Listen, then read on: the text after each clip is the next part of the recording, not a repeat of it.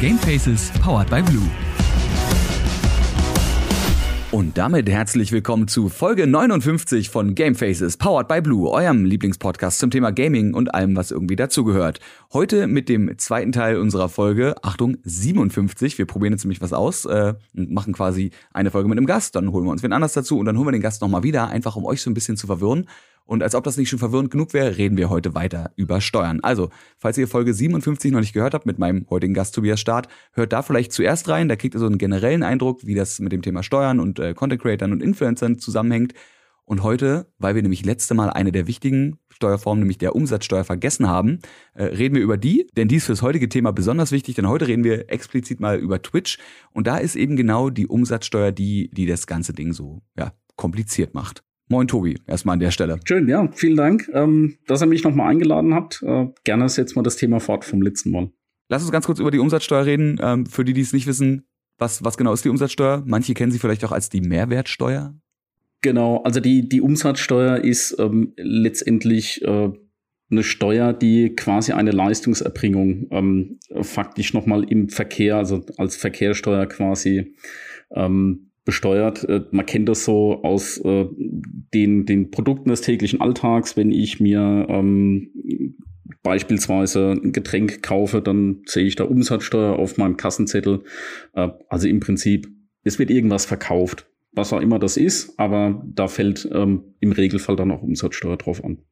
Und das ist eben was, was man bei Leistungserbringungen auch durchaus mit draufsetzen kann. Also wenn ich irgendwo einen Moderationsjob mache und die sagen, hier, pass auf, du kriegst 1000 Euro und dafür musst du nachher eine Stunde auf der Bühne rumtanzen, dann muss ich diese 1000 Euro versteuern mit meiner ganz normalen Einkommenssteuer, weil ich ein Gewerbe angemeldet habe als professioneller Bühnentänzer. Aber obendrauf packe ich noch die Umsatzsteuer, die je nachdem, was ich wahrscheinlich für eine, für eine Tätigkeit mache, einen verschiedenen, äh, einen unterschiedlichen Steuersatz von zum Beispiel 7 oder 19 Prozent hat. Genau, ähm, oder bis vor kurzem hat man auch noch mal ähm, abgesenkte Umsatzsteuersätze. 5 und 16 oder so, ne? Genau. Ähm, ich glaube, das würde auch tatsächlich zu weit führen. Ähm, also es gibt so einen Anknüpfungspunkt, ähm, den man einfach im Auge haben muss, nämlich, dass man deutlich schneller eine, Umsatzsteuer, eine umsatzsteuerrelevante Tätigkeit ausführt, als einem bewusst ist. Genau genommen, man wird Unternehmer schneller, als man schauen kann. Ich muss eine selbstständige Tätigkeit ausführen, also weisungsfrei. Ähm, ich muss das nachhaltig machen, faktisch ab dem zweiten Mal, wenn ich eine Tätigkeit nochmal ausführe. Und ich muss Einnahmen erzielen wollen. Und das ist wichtig, äh, das machen nämlich viele falsch. Es kommt hier nicht darauf an, ob ich Gewinn machen möchte mit einer Tätigkeit, sondern ähm, ich muss einfach nur die Absicht haben, damit irgendwas ähm, auch zu bekommen als, als Gegenleistung, also eine Einnahme zu erzielen. Machen wir mal ein Beispiel vielleicht. Ähm, ich, ich bin jetzt äh, Streamer und ähm, habe äh, von einem Hersteller eine, ähm, eine Maus zum Testen auch äh, bekommen und äh, die darf ich behalten, wenn ich jetzt die quasi präsentiere und meinen Followern zeige. Ähm, dann ist dieser eine Vorgang noch ähm, nichts, wo jetzt unbedingt dann auch schon eine Unternehmertätigkeit im Raum steht, die umsatzsteuerrelevant ist. Wenn ich jetzt aber noch eine Tastatur bekomme mit derselben Maßgabe, also ich bekomme etwas und dafür tue ich etwas, also ich bekomme die Tastatur, ich stelle die vor, dann habe ich Leistung und Gegenleistung, ich habe das wiederholt, also bin ich am Ende des Tages Unternehmer geworden. Und das geht so schnell, ähm, dass das oft gar nicht ähm, bewusst wahrgenommen wird. Und wir haben ja letztes Mal schon drüber geredet, die Tastatur als auch die Maus müssten, also falls ihr Gage bekommen habt, dann müsst ihr die Gage natürlich ganz normal besteuern, aber die Tastatur und die Maus müssen noch zusätzlich versteuert werden, weil die quasi auch als Einnahme gelten, wenn auch als Sachgegenstand und nicht als direkt Cash Money. Ähm, und da kommt dann aber oben rauf eben auch nochmal die Umsatzsteuer. Im Prinzip ja. Oder ist die, oder ist die, kann man die, kann man die nehmen, die mit drin ist im Produkt? Nee, man setzt die nochmal oben drauf, ne? Oder sollte man das dann aufteilen? Genau, ja. Also äh, da, da, da gibt es dann spannende Spielarten davon. Ähm, wenn ich jetzt äh, beispielsweise mal einen Betrag bekomme und äh, da ist gar nicht klar, ob das Brutto oder Netto ist, ähm, dann wird im Regelfall der erhaltene Betrag als Bruttobetrag angesehen. Ähm, das heißt, von Gesetzes wegen wird die enthaltene Umsatzsteuer rausgerechnet. Das ist aber nicht immer auch unbedingt der Fall. Also letztendlich ähm, Unternehmer zu sein, das heißt, äh, dass ich vielleicht Umsatzsteuer zahlen muss für Einnahmen, die ich erziele. Und wie du ja jetzt auch quasi gesagt hast, das ist ähm, mehr oder weniger egal, ob das jetzt äh, Geld ist oder vielleicht etwas in Geldeswert, ähm, also ein Sachgegenstand. Und auf der Gegenseite, wenn ich jetzt quasi Umsatzsteuer zahlen müsste, könnte ich auch gezahlte Umsatzsteuer auch äh, zurückerhalten.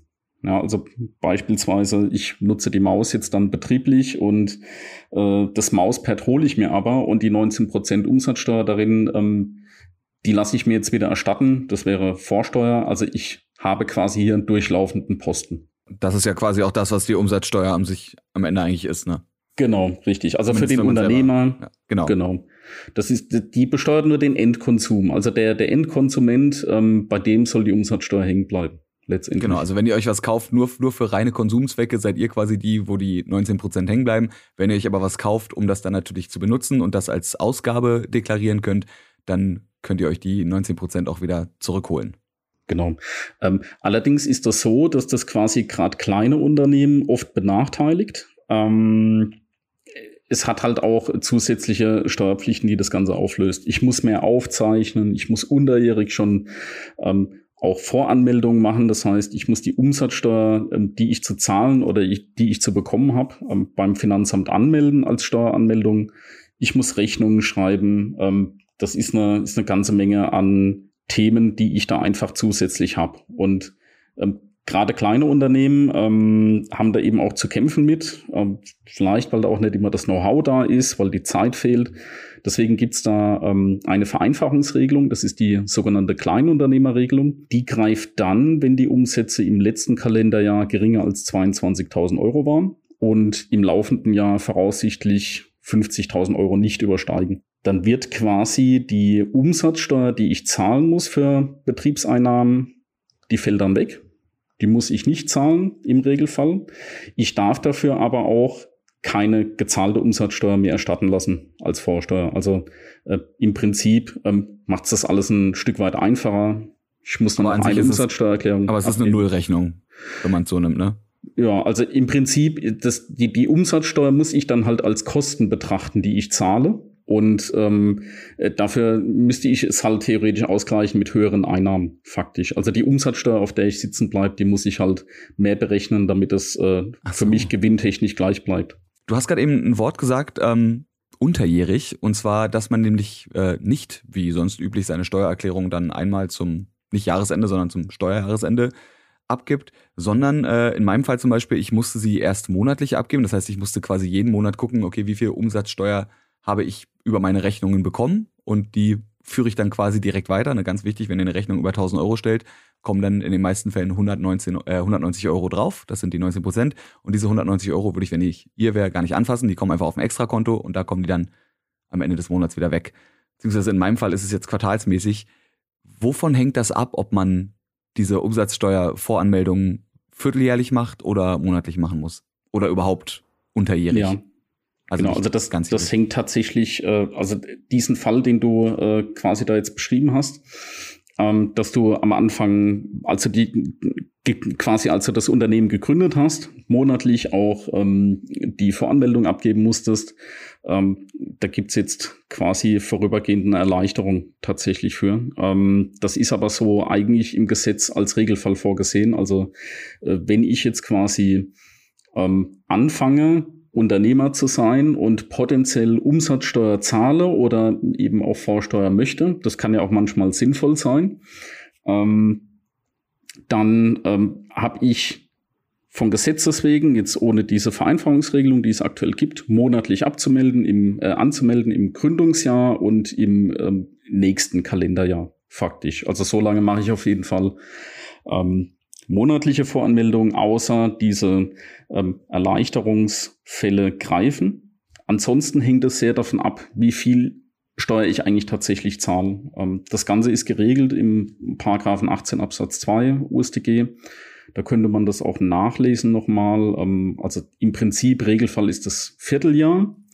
Ähm, beträgt jetzt aber die Steuer für das vorangegangene Kalenderjahr über 7.500 Euro, ähm, dann wäre es der Kalendermonat als Voranmeldungszeitraum. Also ich muss tatsächlich dann unterjährig auch Steuererklärungen schon abgeben. Okay, das ist interessant zu wissen, aber das ist auch sowas, an sowas denkt man ja auch nicht. Und äh, plötzlich erzählt einem irgendwer, ja, du müsstest jetzt eigentlich auch jeden Monat mal bitte deine Rechnung sauber sortiert abschicken ja. und mal gucken, wie viel du hast. Genau. Und vielleicht, äh, ne, vielleicht, wie gesagt, diese, diese Umsatzsteuer einfach beiseite legen und gar nicht anfassen und sich nicht freuen, dass man auf einmal massive Geldbeträge auf dem Konto hat, weil, wie gesagt, Teile davon gehören dir gar nicht.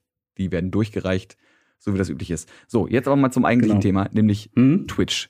Ich habe es ja gerade eben schon so ein bisschen angeteasert. Bei Twitch ist unter anderem die, die große Krux eben genau diese Nummer mit der, mit der Umsatzsteuer. Was ist denn bei Twitch jetzt gerade im Gegensatz zu zum Beispiel YouTube oder, weiß ich nicht, äh, TikTok oder ganz normalen Kooperationen, die man eben auch in Deutschland mit deutschen Firmen mhm. hat, als, als TikToker oder Instagramerin oder was auch immer? Warum ist Twitch gerade so spannend, steuertechnisch gesehen? Äh, Twitch ist deswegen so spannend, weil es eigentlich nur eine einzelne Plattform ist, die aber offensichtlich so große Probleme verursacht, dass sich noch nie einer in Deutschland ähm, auch in der Fachliteratur ernstzunehmend mal damit auseinandergesetzt hat. Tatsächlich. Also es ist ein ähm, Feld, wo ich jetzt sage, rein subjektiv, das ist die Frage, die mir am häufigsten begegnet. Ähm, das ist gefühlt auch die Frage, die am häufigsten in, ähm, im Netz quasi kursiert äh, und immer wieder gefragt wird. Und es, es gibt einfach sehr viel ähm, Halbwahrheiten auch dazu. Also zwischen, das muss ich überhaupt nicht versteuern und das muss ich voll versteuern, ist alles drin. Ähm, aber über welche Steuerarten man da eigentlich redet, das fällt meistens unter den Tisch.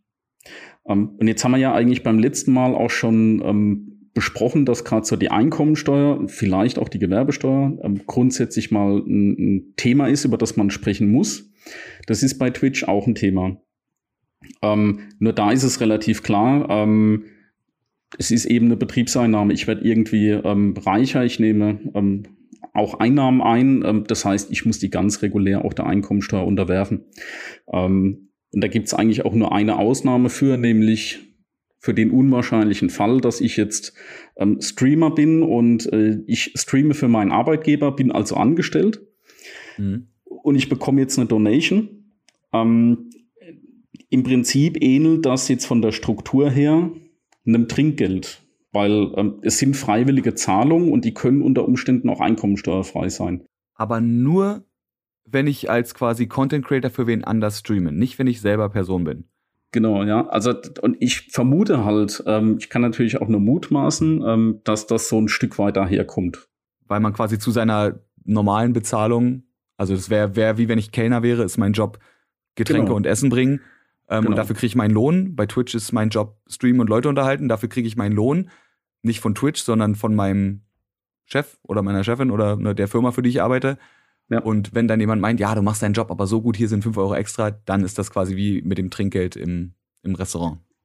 Genau, ja. Also en entscheidend, also so sehe ich es zumindest. Das Finanzamt kann es auch äh, anders sehen. Das ist alles nicht so ganz klar, aber äh, die Parallelen sind halt einfach da, weil beim Kellner, ähm, da ist das Trinkgeld steuerfrei. Also einkommensteuerfrei letztendlich. Das ist auch gesetzlich normiert. Ähm, ich sehe jetzt eigentlich keinen Grund, warum das nicht in diesem zugegebenermaßen auch Ausnahmefall, ähm, halt auch für Twitch so sein sollte, wenn ich jetzt quasi für meinen Arbeitgeber streame.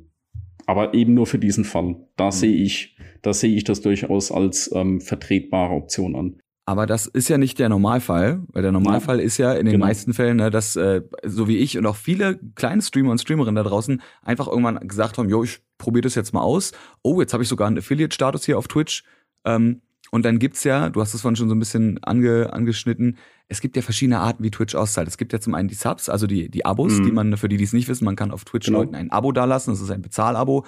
Das kostet mittlerweile, glaube ich, nur noch 3,99, hat mal 4,99 gekostet. Und davon kommt, je nachdem, wie der Partner oder Affiliate-Status ist, ein gewisser Teil bei der streamenden Person an. So. Und genau. das, ist, das ja. sind die Abos. Und dann gibt's die Donations, die quasi über eine andere Plattform laufen. Äh, viele benutzen da zum Beispiel Streamlabs wo quasi eine Privatperson einfach sagen kann, yo, ich mache das jetzt nicht über den, über den Ablauf hier bei Twitch, also quasi indirekt über Amazon, sondern ich mache das über Streamlabs und bezahle per PayPal irgendeinen Betrag, den ich mir selber ausdenken kann. Weil ich möchte, hier sind, hier sind 10 Euro, weil du hast vorhin zehnmal in die Hände geklatscht. Wie, was ist, was ist da der Unterschied zwischen den beiden? Ist es der Unterschied, dass das eine quasi von Twitch kommt über die Abos, obwohl es ja Privatpersonen gekauft mhm. haben und das andere von Privatpersonen kommt, oder? Wie muss man, ja, wie muss äh, man das trennen? Das, ja, das, das Thema ist so ein Stück weit, also wir hatten ja in der letzten Folge auch drüber gesprochen, dass das Steuerrecht so funktioniert, dass man quasi Neues irgendwie in vorhandene Strukturen und Gesetze einordnet.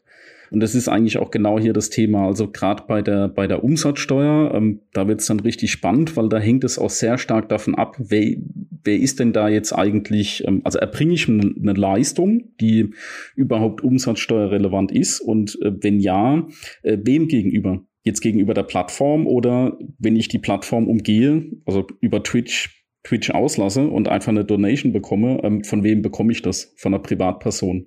Ähm, das ist umsatzsteuerlich ähm, sehr entscheidend tatsächlich, auch wie man damit umgeht.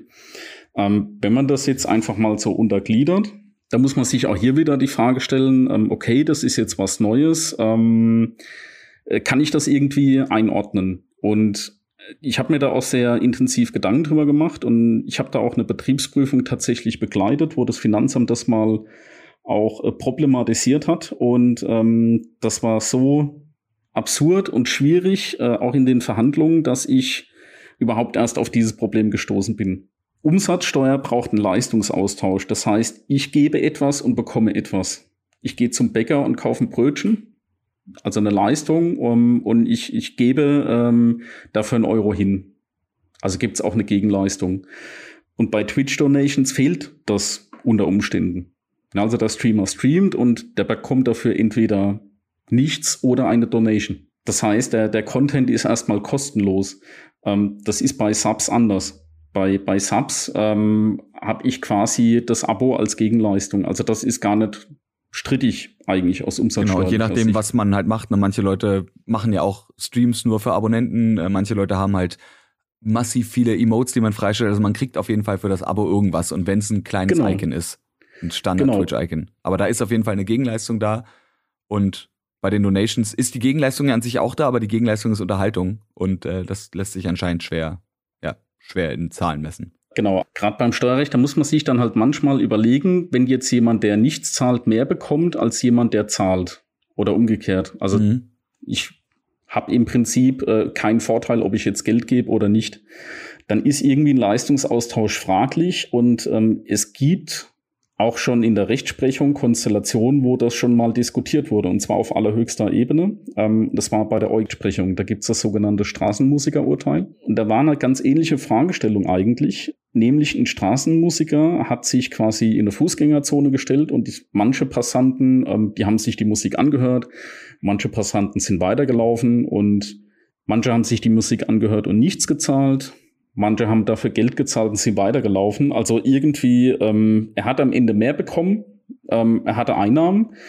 Die große Frage war aber, habe ich hier irgendwie einen Leistungsaustausch? Und das fand der EuGH so, so wenig verknüpft miteinander, dass er sagt, da gibt es überhaupt gar keinen Zusammenhang. Und deswegen ist das nicht umsatzsteuerbar. Und das war eine interessante Erkenntnis tatsächlich, weil ähm, das lässt sich schon auch übertragen auf, äh, auf Twitch-Donations.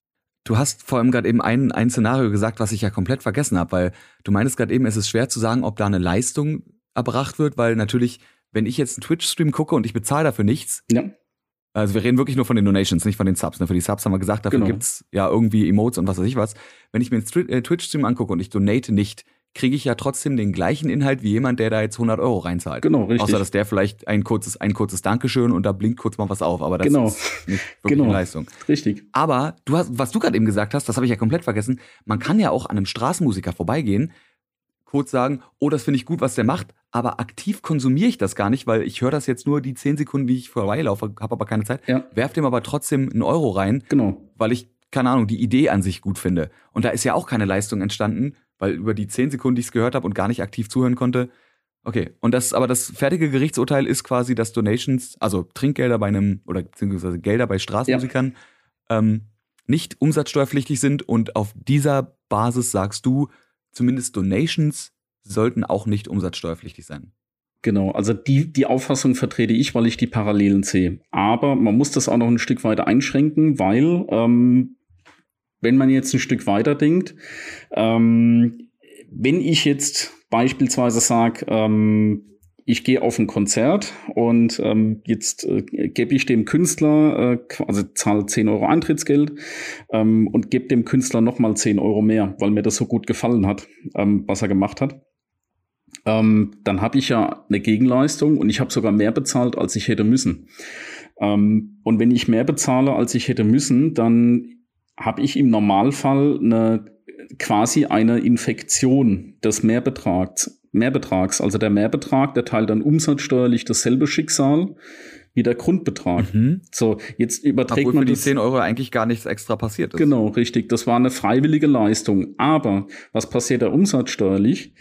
Ähm, Im Prinzip habe ich hier, und so könnte man das eben auch bei den bei Twitch Affiliate-Themen äh, sehen, wie, wie Subs. Ähm, wenn ich jetzt auf jeden Fall Leistungsaustausch habe dort und ein Abonnent, der zahlt jetzt zusätzlich noch eine Donation, ähm, dann wiederum sieht es vielleicht ein Stück weit anders aus. Dann muss ich im Normalfall auch die Donation mit in die umsatzsteuerliche Bemessungsgrundlage nehmen. Also um es nochmal zu sagen, es wäre dann also quasi wichtig zu wissen, kommt die Donation von einer Person, die kein Sub bei mir ist?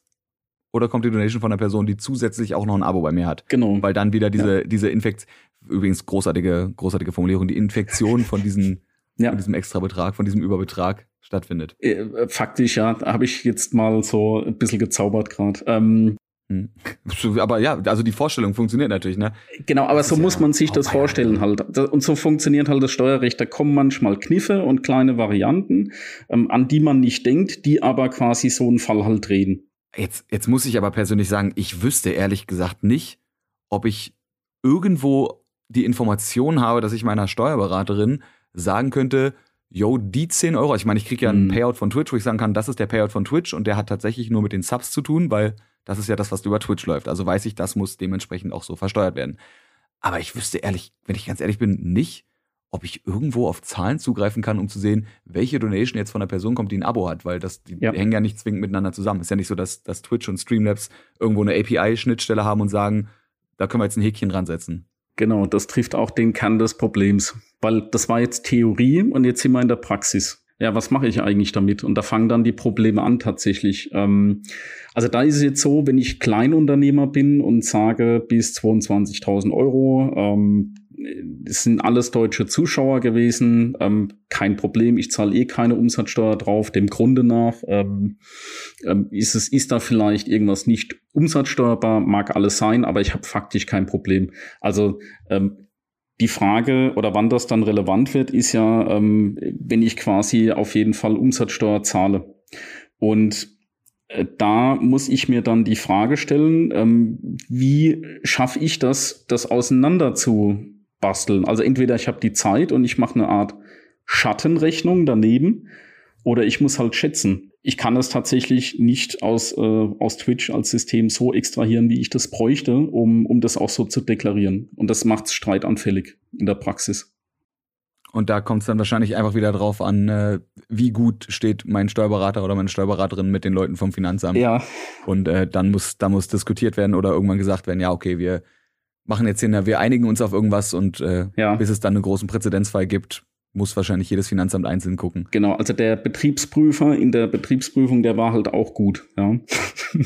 also von dem das, her, ja. das war halt am Ende äh, des Tages ähm, ein, ja, wie möchte ich sagen, vielleicht ein Stück weit ein Kuhhandel. Man hat sich halt auf ein Verhältnis geeinigt. Da ist halt die Frage, ähm, da ist das Kind schon in den Brunnen gefallen. Äh, wenn ich jetzt es jetzt aber schaffe, mein Finanzamt auch davon zu überzeugen, dass Twitch-Donations eigentlich ähm, gar nicht umsatzsteuerbar sind, dann könnte ich ja für die Zukunft auch einen Schritt weitergehen und sagen, ich mache jetzt eine Steuergestaltung draus und nehme einfach keine Subs mehr. Weil im Prinzip ähm, kommt man günstiger bei weg, wenn man nur die Donations nimmt, ja. Genau, also ich muss zwar diesen Mehrbetrag, den ich mir da spare, diese 19% Umsatzsteuer, klar, die muss ich dann in der Einkommensteuer dann, dann auch wieder versteuern oder Gewerbesteuer vielleicht noch. Ähm, das heißt. Äh, das wäre technisch gesehen weniger, oder? Genau, ja. Aber im Prinzip mir bleibt, ich habe am Ende trotzdem mehr in der Tasche.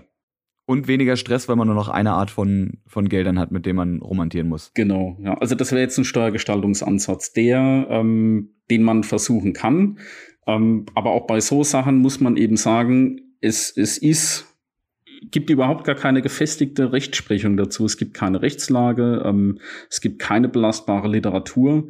Ähm, das ist aktuell sehr viel Argumentation. Ähm, was man halt machen kann und was auch die Chance in so Situationen ist, ist halt Grundlagenarbeit zu machen. Und ähm, je mehr Steuerpflichtige am Ende die Auffassung auch vertreten, je mehr Leute dazu publizieren, ähm, Und je mehr Leute vielleicht auch prozessieren und das quasi an die, an die Finanzgerichte rantragen, desto eher hat man vielleicht auch eine Chance, da auch eine, eine Recht, Rechtslage draus zu machen, da eben noch nichts quasi dazu so besteht. Also es ist auch eine Chance in der Situation, muss man auch sagen. Das heißt, wir sollten einfach alle, alle wild rumprobieren und äh, hoffen, dass irgendwie das Beste bei rauskommt. Ja, das ist ja, das ist ja jetzt äh, quasi so eine perfekte Welt, die hat man ja sowieso nicht. Ähm, viele Steuerberater, die können halt auch nichts damit anfangen, die machen sich die Gedanken äh, ähm, in der Form auch äh, nicht wie ich das jetzt gemacht habe vielleicht.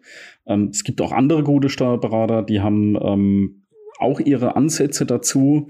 Ähm, ist halt so das Grundsatzproblem. Argumentation ist alles, ob es anerkannt wird, ist die andere Frage. Ich muss auf jeden Fall transparent damit umgehen und, und äh, muss meinem Finanzamt wenigstens die Chance lassen, ähm, dass es da auch drüber entscheiden kann, ob es bei der Entscheidung eben auch mitgeht.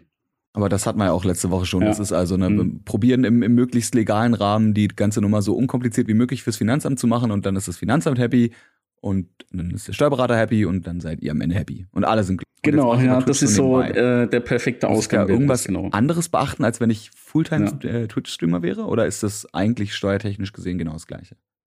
Äh, das ist steuertechnisch fast egal. Ähm, es gibt noch so einen, so einen kleinen Punkt, den man da beachten kann, so ein kleines Goodie für Angestellte. Also wer jetzt angestellt ist und ähm, einen Gewinn von weniger als 410 Euro ähm, auch im Kalenderjahr erzielt aus der Tätigkeit. Der ähm, insgesamt kann, oder pro Monat? Nee, insgesamt quasi. Ähm, äh, äh, für den ist das faktisch steuerfrei am Ende des, also einkommensteuerfrei am Ende des Tages. Ähm, das ist so ein härter Ausgleich, ähm, der soll quasi gezielt Arbeitnehmer auch entlasten. Okay. Genau, wenn ich jetzt im Nebenerwerb einen Gewinn bis 810 Euro hätte, dann wird das so stufenweise übergeleitet. Also ich hätte dann noch eine ermäßigte Besteuerung. Drüber hinaus habe ich aber genau dieselben Einkommensteuerpflichten, wie wenn ich das im Vollerwerb mache. Okay. Genau, und bei der Umsatzsteuer muss ich mir eben auch die Frage stellen, ähm, möchte ich denn davon abweichen von der kleinen Unternehmerregelung oder ist die genau richtig für mich? Möchte ich mir da so wenig Arbeit wie möglich machen? Macht meistens Sinn. Dann, ähm, sage ich mal, äh, ist es so, dass ich quasi durchaus auch noch umsatzsteuerliche Pflichten habe, aber eben weniger. Das mal so in Grobform. Ja. Da gibt's jetzt so ein paar Spielarten, ähm, also so, so ein Punkt, den man generell beachten sollte. Ähm, also umsatzsteuerlicher Kleinunternehmer zu sein, heißt jetzt nicht, dass man ähm, überhaupt gar keine Steuern mehr zahlen muss. Ähm, da gibt's auch beispielsweise noch das sogenannte Reverse Charge Verfahren. Ähm, hat jetzt vielleicht mit der Nebentätigkeit nicht unbedingt was zu tun, ist aber, finde ich, wichtig. Kannst du das mal ganz ja. kurz so simpel wie möglich erklären? Ja, genau. Äh, also ein häufiger Fall ist, ähm, dass ich beispielsweise Instagram-Content mache und dafür benutze ich Canva.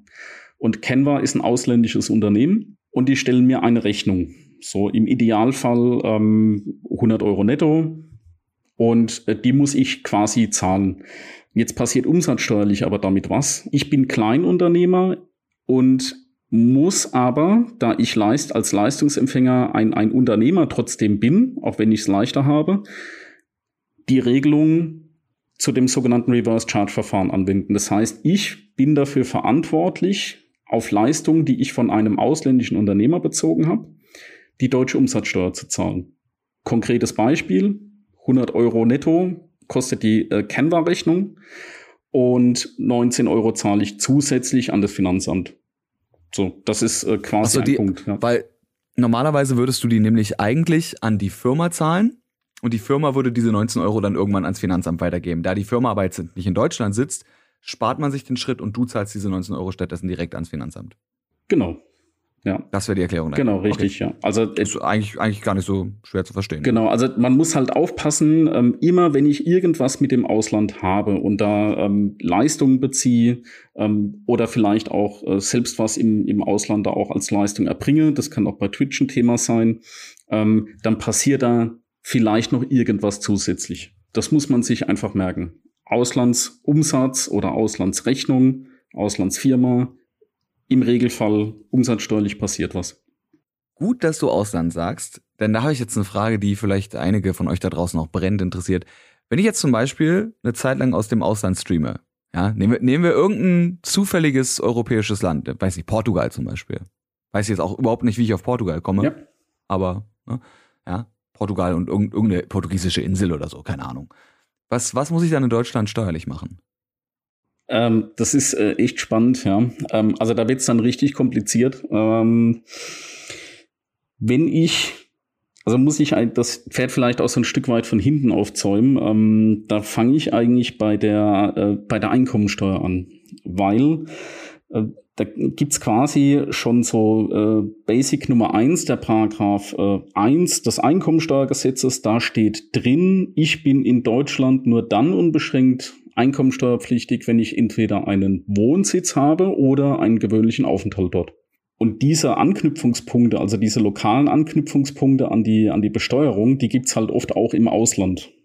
Das wird wahrscheinlich in Portugal genauso sein. Ja, das heißt, unter Umständen äh, bin ich plötzlich in zwei Ländern ähm, Ertrag, also Einkommen und vielleicht auch gewerbesteuerpflichtig geworden und ähm, muss dann quasi in das internationale Steuerrecht gehen. Möglicherweise ist es so, dass ich vielleicht in Deutschland, wenn ich da eine Betriebsstätte habe, also da sind wir schon sehr tief drin im, äh, im äh, internationalen Steuerrecht, ähm, dann, dann, dann muss ich potenziell in Deutschland vielleicht Steuern zahlen und im Ausland auch noch. Und dann gibt es Doppelbesteuerungsabkommen, also quasi Verträge zwischen zwei Ländern, die regeln, wem jetzt das Steuersubstrat zusteht. Und das ist so kompliziert ähm, und lohnt sich bei den Beträgen, die da rumgehen, oft auch gar nicht, ähm, dass man das tunlichst vermeiden sollte. So rein aus steuerlicher Sicht, weil das ist anspruchsvoll, das ist sehr kompliziert. Ähm, das muss man sich im Einzelfall angucken. Das heißt, wenn man aber Steuern sparen wollte, müsste man quasi in ein Land gehen, wo die Steuersätze niedrig sind und äh, gucken, dass man ja in diesem Land auch seinen Wohnsitz hat, um dann eben nicht in Deutschland noch besteuert zu werden. Ja, ähm, da dann muss man aber wahrscheinlich auch die, die Waage finden, dass man die deutsche Staatsbürgerschaft, wenn man sie behalten will, nicht verliert und dementsprechend muss man ja trotzdem, glaube ich, ein halbes Jahr ist das in Deutschland residieren, um die Staatsbürgerschaft aufrechtzuerhalten. Aber da gibt's bestimmt irgendwelche Kniffe, wie man das so genau ausreizen kann, dass man das Beste aus beiden oder allen Welten irgendwie vereinen ja. kann. Also es gibt ja eine Abwanderungswelle momentan.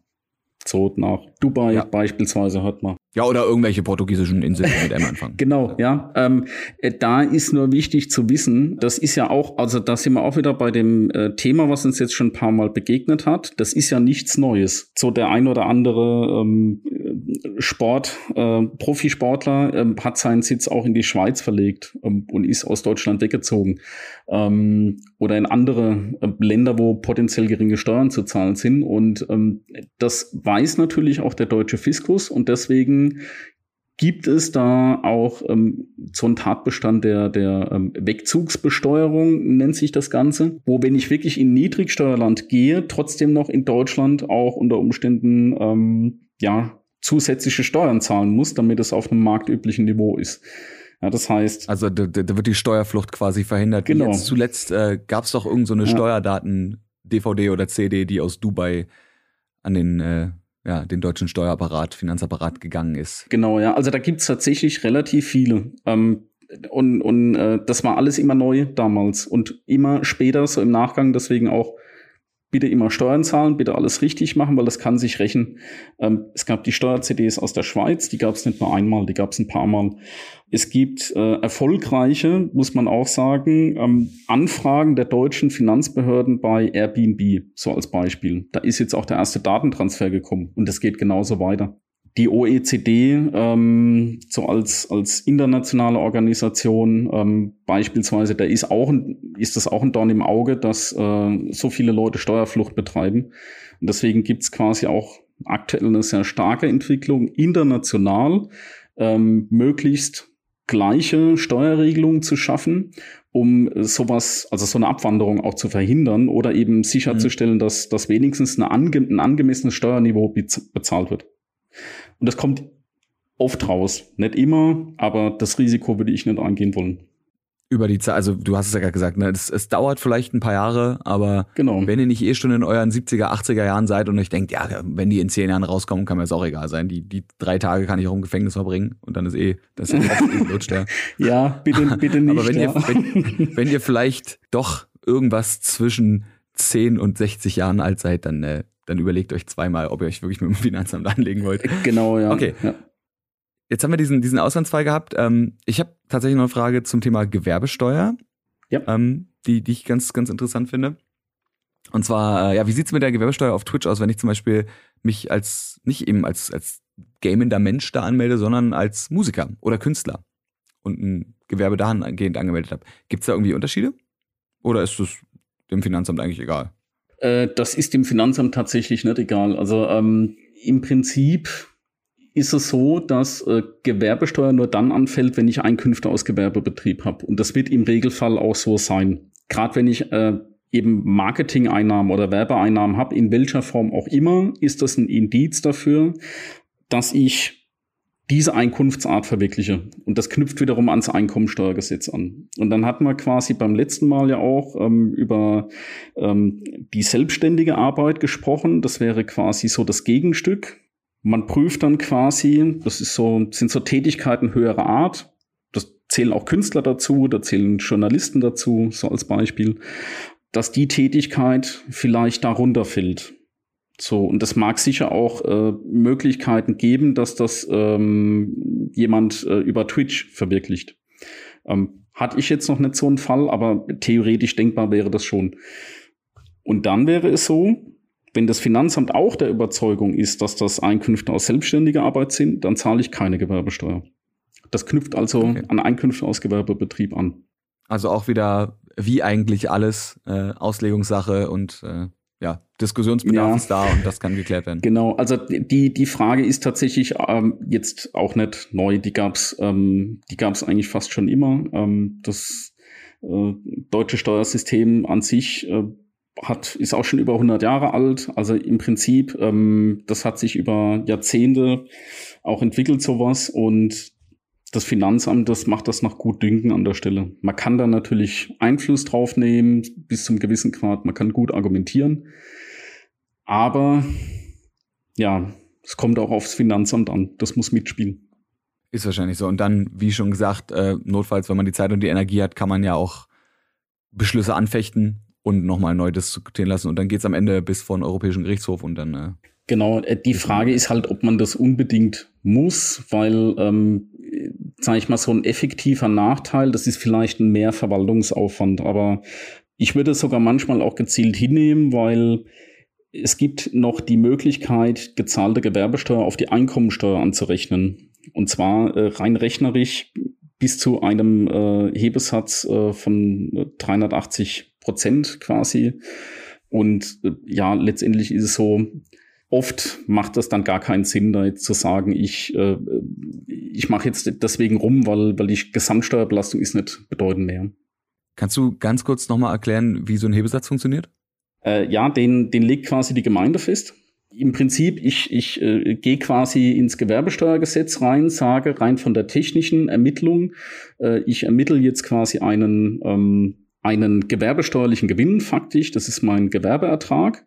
Da muss ich dann eine Steuermesszahl unter anderem drauf anwenden und dann habe ich am Ende irgendeine Rechengröße, wie auch immer die heißt. So ähm, und die multipliziere ich mit meinem Messbetrag. Das ist ein Prozentsatz, den die Gemeinde festlegt der bewegt sich so in Deutschland im Regelfall bei 400 Prozent. Und wenn ich das hochrechne, dann ähm, bin ich so im Nominalen ungefähr bei 14 Prozent ähm, Steuerbelastung für die Gewerbesteuer.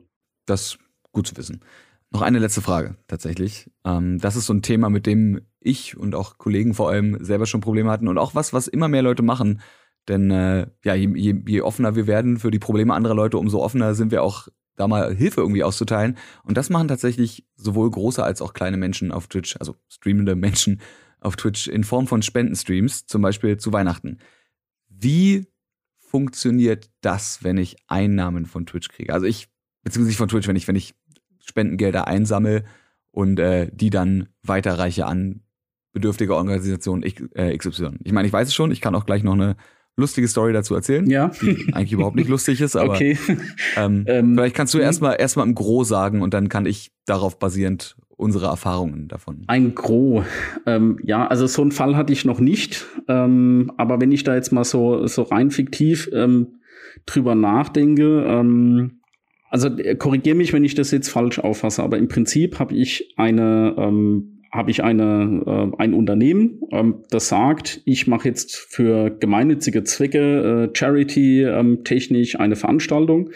Genau, also eine Einzelperson in den meisten Fällen. Was sind ja einzelne ja. Leute, die sagen, ich mache jetzt einen Stream und alles, was ich heute in diesem Stream einnehme, ähm, spende ich. Genau, und ähm, das für einen wohltätigen Zweck dann quasi. Genau. Okay. Das ist eine gute Frage. Also so einen Fall hatte ich noch nicht, aber jetzt rein vom Bauchgefühl her. Ich würde Folgendes, glaube ich, ähm, vermuten. Äh, ich würde sagen, dass das erstmal ganz regulär eine ähm, Betriebseinnahme ist. Also alles, was da quasi aus diesem äh, Event äh, quasi passiert, ist einkommensteuerlich eine Betriebseinnahme. Das heißt, ich muss es grundsätzlich der Einkommensteuer, vielleicht noch der Gewerbesteuer unterwerfen. Dann habe ich aber gleichzeitig noch die Möglichkeit, die Spende vielleicht auch abzusetzen. Und dann hätte ich quasi einen, eine äh, gegenläufige Korrektur, gibt es auch eine ähm, besondere Vorschrift für, sodass ich wahrscheinlich so in Summe auf Null rauskäme. So bei der ähm, Einkommen- und Gewerbesteuer. Und bei der Umsatzsteuer, ja, kommt drauf an. Also da gibt's ähm, komplexe Veranstaltungsleistung beispielsweise, ähm, da kann Umsatzsteuer auch mal anfallen. Ähm, das müsste man sich tatsächlich im Detail angucken. Also wenn ich das jetzt mal ausklammer, sage ich, Gewinn wahrscheinlich null. Gut, dann äh, würde ich an dieser Stelle nur die, die kurze Story erzählen. Vielleicht, manche wissen es vielleicht von euch, manche nicht. Ähm, ich und viele andere Leute veranstalten seit äh, Jahren, mittlerweile dieses Jahr dann zum achten Mal, einen Charity-Stream mit dem Namen Loot für die Welt. Und den ersten Charity-Stream, den haben wir eigentlich relativ spontan gemacht. Den haben wir auch nicht angekündigt, sondern wir haben einfach gesagt, jo, dieses Wochenende setzen wir uns hin und mal gucken, machen wir 24, machen wir 48, waren am Ende 33 Stunden mhm. und die Kohle ging an, an drei verschiedene Vereine, die ich jetzt gerade leider so aus dem Kopf nicht mehr rauskriege. Äh, und da war das Problem, dass wir ein privates PayPal-Konto, nämlich das vom guten Flo, vom LeFloid genommen haben. Und wir haben extra noch vorher bei PayPal angerufen und denen gesagt, ja, es kann durchaus sein, dass auf diesem Konto jetzt übers Wochenende, wir wussten ja auch nicht, was uns erwartet, ne? Kann sein, dass da jetzt Geldsummen bewegt werden, mhm. die sonst vom, vom Standard abweichen und vor allem bestimmt auch mal kleinere Summen, weil natürlich nicht alle Leute immer 10.000 Euro direkt spenden, sondern äh, auch mal hier ein Euro und dann vielleicht doch nochmal ein Euro und dann hier mal fünf und dann mal zehn und wieder einer. Ähm, ja, und dann hieß es, ist auch alles soweit okay und am Ende wurde das Konto gesperrt mit Verdacht auf Geldwäsche und so weiter und so fort. Äh, kann ich nicht empfehlen. Ja, also Flo, Flo kotzt, kotzt heute noch ab über das, was er da alles nachweisen musste. Ähm, dazu kommen natürlich PayPal-Gebühren. Die hat uns PayPal dann tatsächlich, als wir mit PayPal telefoniert haben und denen erklärt haben, dass sie uns, obwohl sie uns zugesichert haben, es wäre problematisch, äh, überhaupt nicht problematisch, wir dann diesen Hickhack hatten, haben sie uns zumindest die PayPal-Gebühren überlassen. Aber dahingehend würde ich euch empfehlen, arbeitet mit Firmen wie zum Beispiel Better Place zusammen oder mit äh, dem Verein von Ingo Horn, den wir ja auch schon im Podcast als Gast hatten, nämlich Gaming Aid. Und die übernehmen dann genau diesen ganzen Hassel für euch. Und da müsst ihr euch dann steuerlich überhaupt keinen Stress machen, wie ihr das absetzt. Das Problem ist ja auch, ja. weil du sagst es ja, du, du kannst ja dann, ich meine, wenn ich jetzt diesen Stream mache und ich nehme 5000 Euro ein und ich spende diese 5000 Euro, kriege ich ja von dem Verein, dem ich sie spende, im Best-Case-Szenario eine Spendenquittung und die kann ich dann steuerlich absetzen. Ich als genau. Person, wenn ich kein Verein bin, kann ja keine Spendenquittung ausstellen. Dazu müsste ich ein eingetragener Verein sein oder wahrscheinlich sogar ein gemeinnütziger eingetragener Verein, ja. um diese Quittung ausstellen zu können. Das heißt auch für die Leute da draußen, ne, die, ich meine, Euro tut jetzt auch nicht weh, aber für die, die eigentlich gerne auch ihre Spende steuerlich sichtbar machen wollen, denen kann ich nicht helfen, weil ich kann denen keine Quittung ausstellen. Äh, ja, das, äh, das ist wichtig. Also die, die Konstellation, ähm, die hätte ich mir noch mal angeguckt glaube ich. So jetzt aus rein steuerlicher Sicht, Geldwäschetechnisch, gut, da kann ich nicht so viel zu sagen, da gibt's andere Experten für. Aber ja, das ist, das ist eine heftige Geschichte. Also es war dann quasi, das kamen 33.000 Euro zusammen und Flo hat dann von seinem Privatkonto, also sie kamen auf dem PayPal-Konto an und er hat dann von seinem Privatkonto jeweils 11.000 Euro und Quetsch an die jeweiligen, äh, ich weiß, der Hänsel und Gretel e.V. war unter anderem dabei und die anderen beiden weiß ich jetzt gerade nicht mehr, ähm, okay. ja, quasi überwiesen und ja. das dann irgendwie mit seiner, mit seiner damaligen Steuerberaterin ausgekaspert. Aber das ja. war ein, okay. das war der absolute Horror. Ne? Das, das, ist, das ist das Problem. Man möchte was Schönes machen. Ne? Man denkt, ah, komm hier, bisschen Charity, wir helfen mal ein paar Leuten und dann, äh, dann kommt's an. Der, der Bürokratieapparat, der einem da leider. Ne, ne. Ja. Aber gut. Wahnsinn. Deswegen, deswegen gibt es Lösungen, deswegen gibt es Leute wie dich, die einen äh, in dem Fall wahrscheinlich auch hätten beraten können und eben Plätze, Plätze, hm, Plätze wie Better Place oder eben auch Gaming Aid, die euch, ja, falls ihr das jetzt vorhabt und spontan euch gedacht habt, oh, ich will das machen, oh, jetzt bin ich abgeschreckt, keine Angst, ja, ist doch alles mittlerweile weniger schlimm als gedacht. Es gibt dann so verrückte Menschen wie wir, die da die Vorarbeit gemacht haben. Gerade Grüße gehen raus an Flo an dieser Stelle. Ja, ja, nee, also das ist, da kann man auch ein, eine traurige Erkenntnis irgendwo ein Stück weit machen. Ähm, also das Finanzamt interessiert oft halt äh, nicht, ob das jetzt gut gemeint war, ähm, sondern äh, das ist halt unter Umständen ähm, ist da irgendein, äh, irgendwas schiefgelaufen steuerlich und ähm, dann kriegt man das auch nicht mehr gerade gezogen. Ähm, deswegen ist es tatsächlich äh, oft wichtig, da auch ähm, nochmal explizit auch bei so Sachen ähm, steuerliche Unterstützung da und Beratung auch in, in Anspruch zu nehmen. Das Finanzamt ist da manchmal schwierig, ja. Dann lieber doch den einen Euro zu viel in, äh, in jemanden wie dich zum Beispiel investiert, um dann nicht nur andere Euros zu sparen, sondern vielleicht auch den Seelenfrieden zu haben und nicht nächtelang wach zu liegen und sich zu denken, wann, wann steht jetzt hier das SEK vor der Tür und führt mich ab wegen potenzieller Geldwäsche. Ja, gut, vielleicht macht der Steuerberater ja auch mit und für den guten Zweck und ähm, verlangt nichts für. Zum Beispiel auch, ne? Das wäre das wäre ja auch eine tolle, eine tolle ja. So wie du zum Beispiel, der ja auch nichts dafür verlangt, dass du uns jetzt hier schon zum zweiten Mal mit deinem Wissen, alles, ja, alles gut, Wissen ja. schlauer gemacht hast. Hm. Und äh, ihr jetzt da draußen hoffentlich wenn ihr Twitch interessiert seid, so viel mitgenommen habt wie möglich und wenn ihr nicht Twitch interessiert seid, trotzdem einfach mal so, ja, einfach mal wisst, was da eigentlich dranhängt. Ne? Es ist halt nämlich doch nicht vom Computer sitzen und Videospiele spielen, sondern da hängt nicht nur der kreative Rattenschwanz dran und der selbstständige Rattenschwanz, sondern eben auch ein gigantischer Hickhack zum Teil, wenn es um den deutschen Finanzapparat und den Fiskus geht. Aber so ist das halt. Tobias, ja. ich bedanke mich sehr bei dir, dass du uns, wie gesagt, zum zweiten Mal äh, deine Zeit geschenkt hast und habe jetzt nur noch eine finale letzte Frage an dich. Ja. Und zwar, ob du ein Lieblingstier hast oder ein Tier, wo du sagst, das findest du, das findest du super interessant. Das ist so. Oh Gott, gute Frage. Ähm, ein Lieblingstier. Also, ähm, so spontan würde ich jetzt sagen, ein Hund. Der Hund. Ich, ja. Äh, hätte, ich, hätte ich wetten müssen, hätte ich es gesagt. Okay, aber ja. so sonst, sonst irgendwie ein, irgendwie ein random Tier, wo du sagst, so, ah, das ist, das ist so das Tier eigentlich. Ne? Die, die, diese Art Tier finde ich lustig oder finde ich interessant. Äh, oder? Lustig finde ich einen Nacktmull. Der ist lustig. Auch, auch verständlich, ja. Brauche also ne, brauche ich habe ich denke an Nacktmull und ich habe direkt so einen Grinsen. äh, Dito, ja. Ich, ich würde ganz schnell noch ein, äh, weil wir wir machen ja am Ende die lustige Tierfakten-Show immer. Ist halt einfach so passiert. Würde ganz kurz einen äh, Fakt über schwarze Panther raushauen, die zwar nicht so viel mit Nacktmull zu tun haben, aber irgendwie auch interessant sind. Nämlich, dass schwarze Panther gar keine eigene, gar keine eigene Tierart sind, sondern das ist eine Genmutation, die bei Leoparden und Jaguaren auftreten kann. Und die haben deswegen schwarzes bzw. dunkles Fell. Wusste ich und auch. Und Panther nicht. sind übrigens schlecht. Panther sind übrigens, ja, man könnte ja denken, ah, so ein schwarzer Panther, die sieht man nicht so gut. Nachts kann das vielleicht durchaus der Fall sein, aber Panther sind prinzipiell schlechter getarnt als andere Tiere, die zum Beispiel Muster haben. Denn wenn du eine einheitliche Farbe hast, stichst du natürlich raus. Denn was in der Natur ist einfach so eine Farbwand nichts. Es war noch nie einen Busch gesehen, der einfach nur ein grünes Viereck ist. Deswegen, ähm, ja, mit Muster ist man safer, aber trotzdem schön sehen sie aus und schnell rennen können sie auch noch. Spannend. Und schnell rennen solltet ihr jetzt auch, denn ihr habt bestimmt noch was zu tun. Und du bestimmt auch noch. Ja, alles gut. Tobias, vielen, vielen Dank. Ähm, ja, dir noch einen entspannten Abend und oder entspannten Tag und möglichst wenig Stress mit deinen Mandanten und Mandantinnen ja, und Dankeschön. was auch immer die dir in den nächsten Jahren und Monaten noch in dieser bunten, sich immer wieder verändernden Steuer- und vor allem auch Content-Welt zu bescheren Ja, klar. Ähm, ich bin gespannt, was auf mich zukommt. Und äh, ja, also ich freue mich auch, wenn man ähm, mir beispielsweise ähm, auch Steueranliegen einfach mal zukommen lässt, weil äh, ich habe ja auch keinen Überblick über alle Themen, die vielleicht auch aktuell irgendwie ähm, relevant werden. Und äh, ich beschäftige mich auch gern mit sowas. Und wir haben einen Blog beispielsweise, wo wir so Themen auch tatsächlich kostenfrei verarbeiten.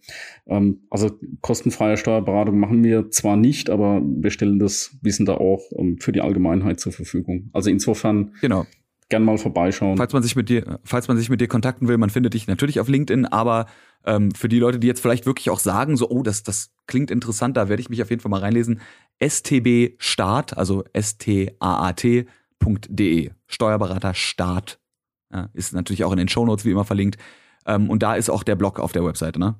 Genau. Ja. Also da sind die, da sind die Blogartikel. Ja, da findet ihr dann quasi alles, was ihr wissen müsst und vielleicht wenn er noch Zeit hat und euch aufnehmt, euren neuen Steuerberater des Vertrauens. Super, danke. Großartig.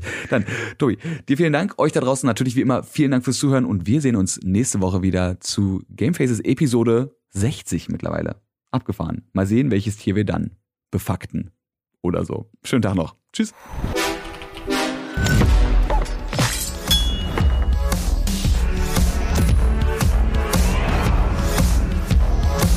Gamefaces powered by Blue.